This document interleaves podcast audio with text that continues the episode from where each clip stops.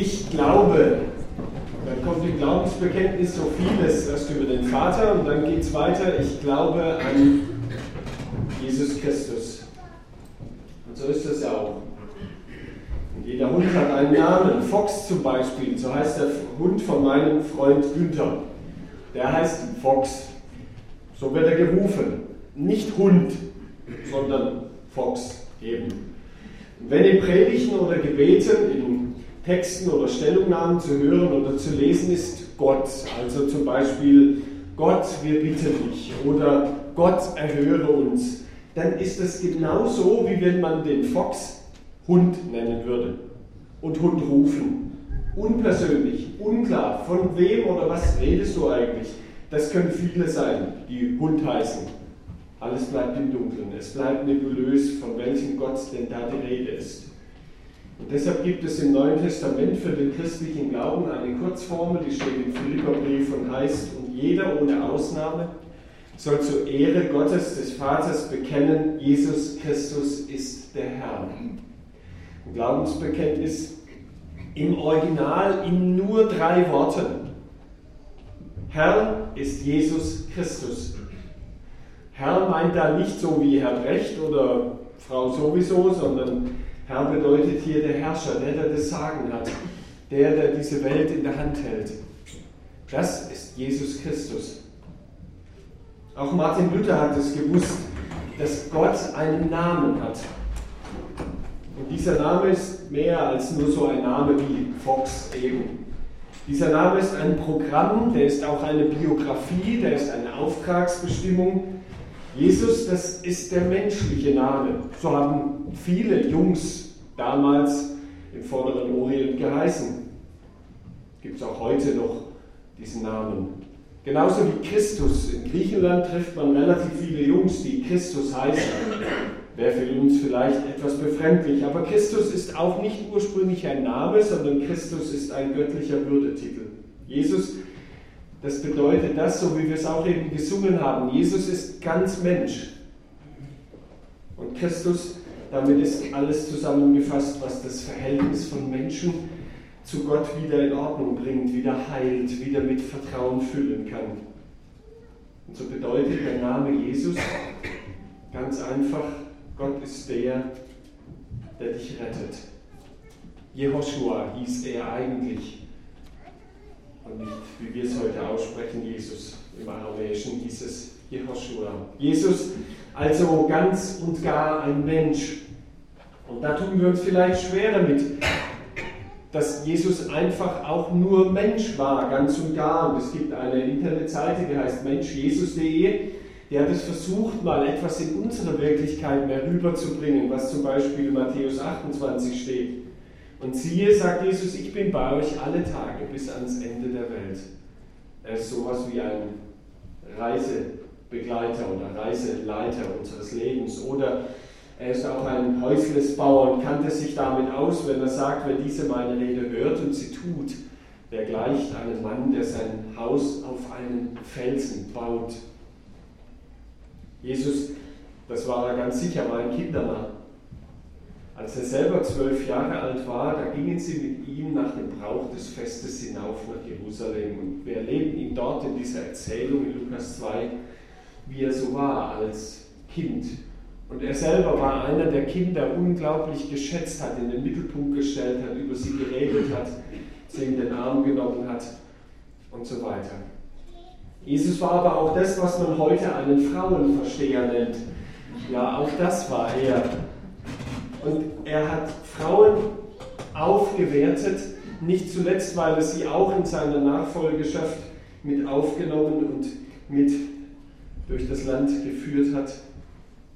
Einsam ist Not, sagt er zum Beispiel zu Martha, Maria hat das gute Teil erwählt, das soll nicht von ihr genommen werden. Er hat verstanden, was diese Frau durch das Zuhören bei ihm ausdrücken wollte und hat sie eben nicht verurteilt oder die Ecke gestellt. Er war ein Frauenversteher tatsächlich und hat Frauen unglaublich auch gesellschaftlich aufgewertet.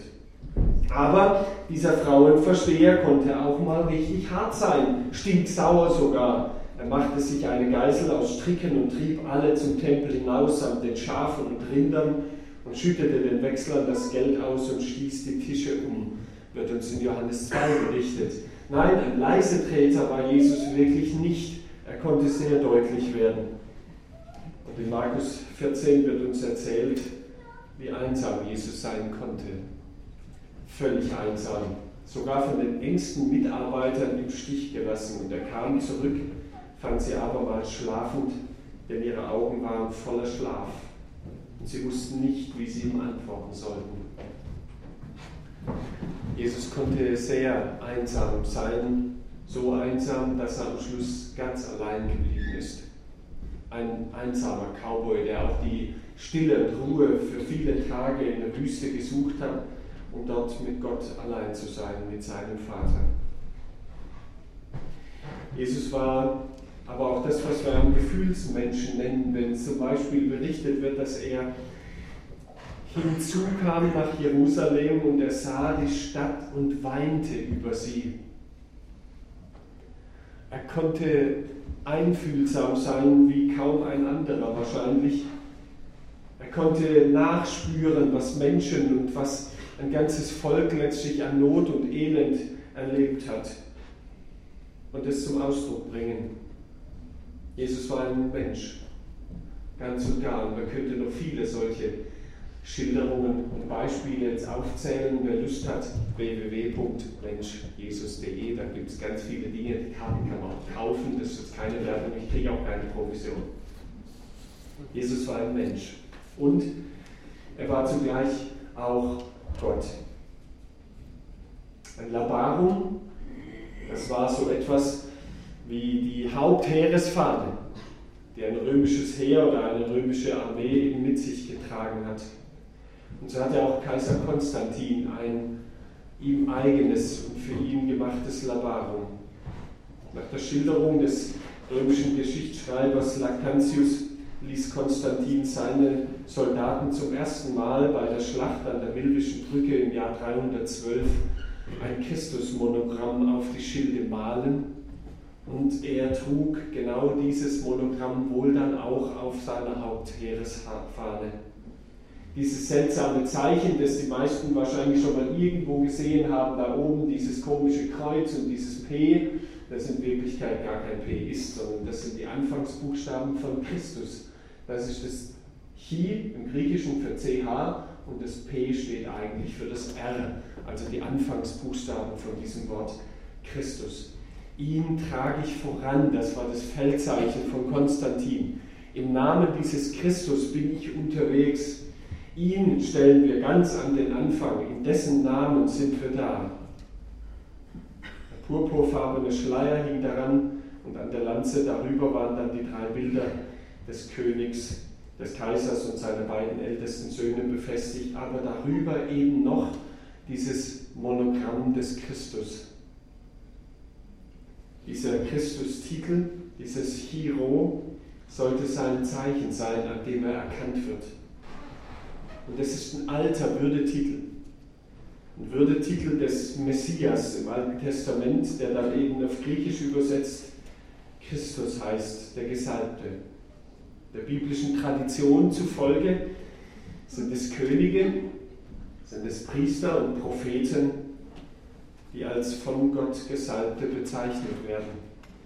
Und nichts anderes besagt dieser Würdetitel dass Christus ihn im Neuen Testament eben so bekommt als der Christus, dass Jesus diese drei Funktionen in seiner Person vereint, für sein Volk und für alle Völker ausübte und übernahm. Diese Messias-Würde durch sein Lehren und Entscheiden, durch sein Heilen und Retten, durch die Wunder, die er getan hat, ist es passend von ihm als dem Christus zu reden. Vor allem aber durch seine stellvertretende Schuldübernahme wird es veranschaulicht. Er hat diese Rolle, die in der hebräischen Bibel nicht vom Messias, aber vom Gottesknecht angekündigt wird, auch voll und ganz übernommen und getragen und ausgefüllt. Und deshalb wird ihm dieser Titel verliehen, so wie man einen zum Ritter schlägt oder eben für eine bestimmte Position ernennt. Er ist Jesus, der Christus. Wie kriegen wir das jetzt zusammen? Wie kriegen wir das verstanden? Wie kriegen wir das in unser Leben übersetzt? Es ist eine der spannendsten Fragen, die man stellen kann. Du, was sagen denn Leute? Was sagen denn die Leute? Also ich habe zumindest auf der Schwäbischen Alb diese Frage so im schwäbischen Original oft gehört. Was sagen denn Leute so über uns oder über den oder über jenes? Und auch Jesus hat diese Frage gestellt. Was sagen denn die Leute? Er hat seine Jünger gefragt, in Matthäus 16 zum Beispiel wird uns das berichtet. Als Jesus in die Gegend von Caesarea Philippi kam, da fragte er seine Jünger, für wen halten denn die Leute mich? Und die Jünger erwiderten, einige meinen, du bist Johannes der Täufer. Andere halten dich für Elia, für Jeremia oder einen anderen Propheten. So weit, so gut.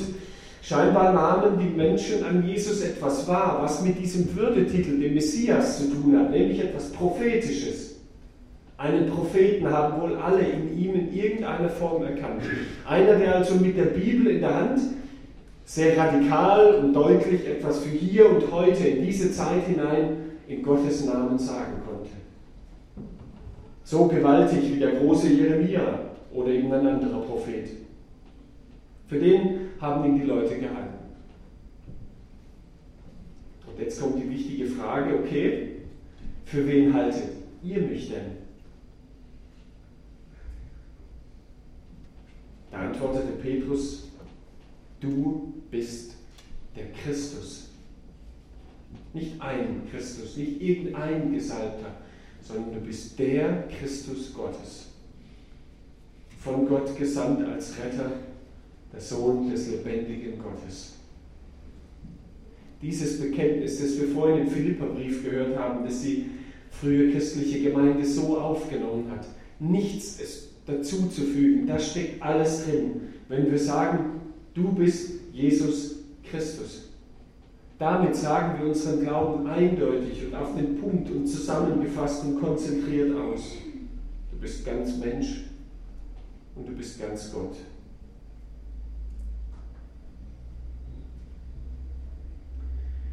Weder begrifflich noch mit irgendeinem Schema, weil das Jesus Christus ist, Gott und Mensch zugleich, können wir das fassen, letztlich in Gedanken richtig jemals endgültig aussprechen, was das heißt. Es, vers es verschlägt einem fast die Worte, wenn man sich darüber Gedanken macht, was das wohl war für diese Menschen. Was das wohl war für ein Augenblick, als Maria das begriffen hat, Gott selbst ist jetzt in mir drin, in meinem Bauch. Ich trage Gott in mir und bringe Gott zur Welt als Mensch. Und doch ist es Gott.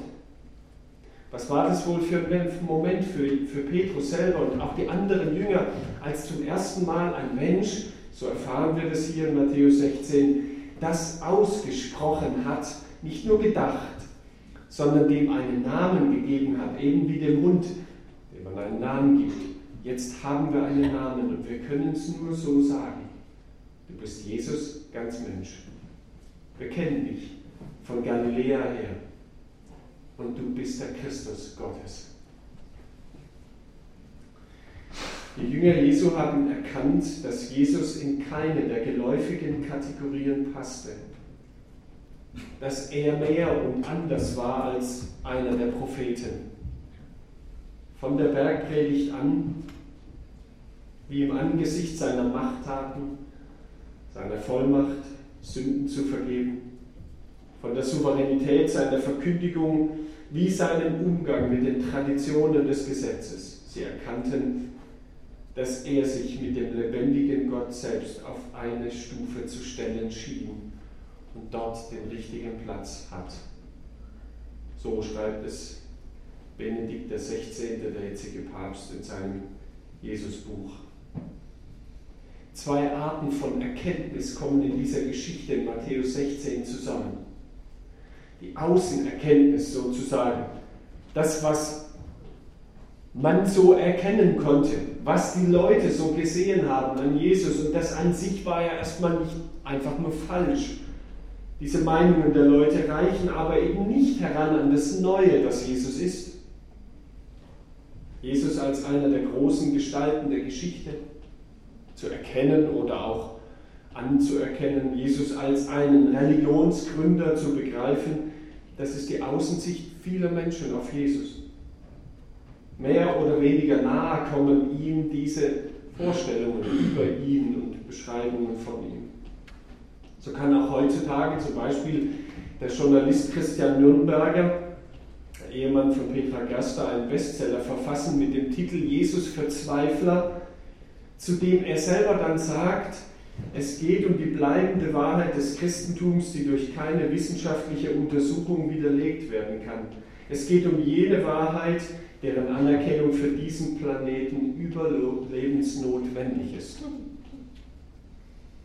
Und er selbst, Christian Nürnberger, bleibt doch bekennender Agnostiker. Also er geht davon aus, dass es einen Gott gibt, aber so sicher sein kann man sich da nicht. Außenerkenntnis. Wer sich mit Jesus beschäftigt, kommt ihm nahe, kommt näher heran. Aber zu dieser Außensicht tritt nun in dieser Geschichte auch eine Innensicht.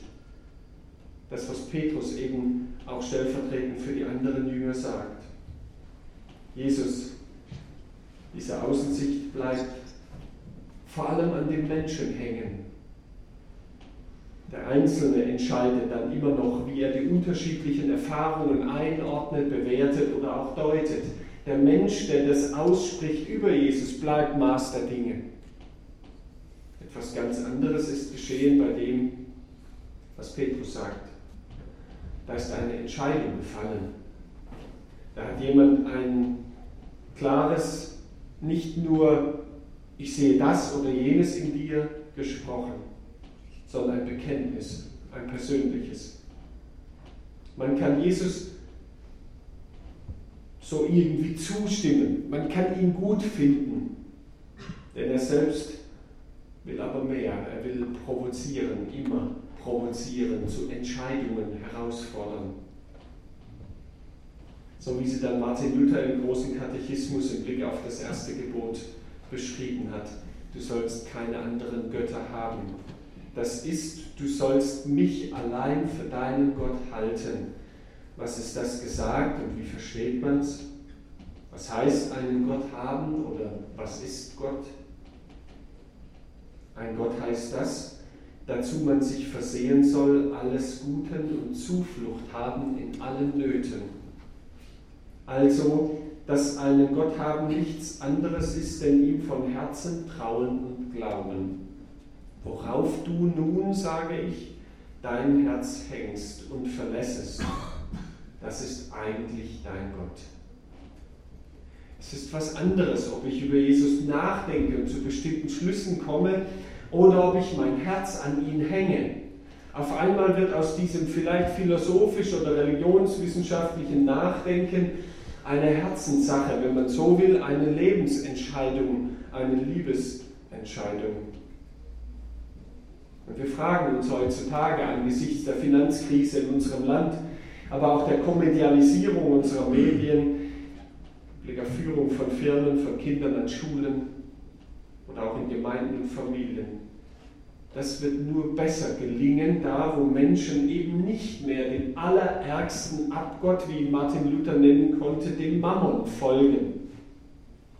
Und für mich wurde erschreckend klar in den letzten Monaten, wie sich wirklich nur alles um diese eine Frage in unserer Gesellschaft dreht. Wie steht es mit dem Geld?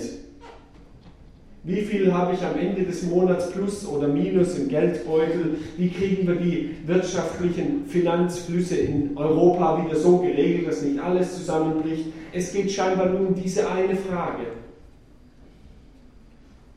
Und ganz ehrlich, in vielen Gesprächen, auch mit Christen, erlebe ich fast nichts anderes. Es geht um diese Frage, wie es finanziell steht. Und meistens denkt jeder dabei vor allem erstmal an sich. Woran hängst du denn dein Herz zuallererst? Was bringt dich aus dem Häuschen? Das Minus auf dem Konto? Oder was ist eigentlich?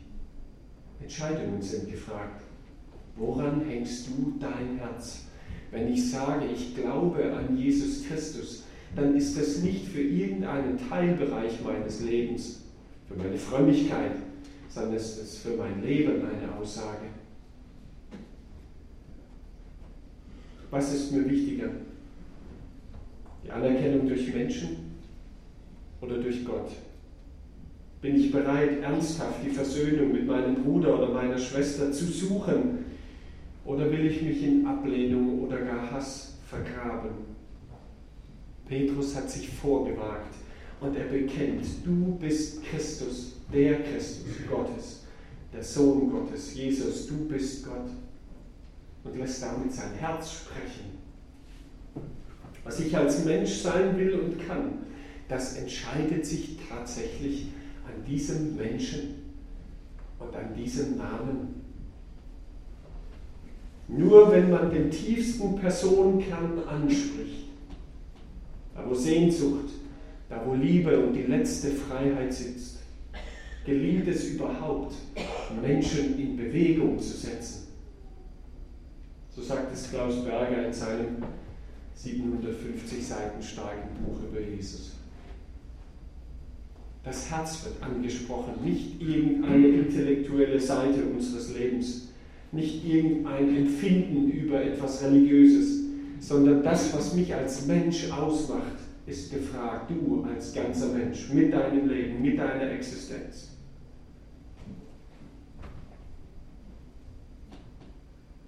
Und wie kommt man dahin, dass man so ein Bekenntnis formulieren kann? Noch einmal Klaus Berger, wenn man fragt, wer Gott ist, muss man so lange auf sein Wort hören, bis es selbst zu uns sprechen beginnt, bis er selbst zu uns spricht. So lange hinhören. Das ist eine schwierige Übung heutzutage für viele, wirklich lange intensiv an einer Stelle mal zu bleiben und hinzuhören, bis Gott spricht. Und wenn du gefragt wirst, wie dein Gott heißt, dann sprich einfach diesen Namen aus. Jesus Christus, das ist mein Gott. Amen. Möchte gerne beten, wenn es möglich ist.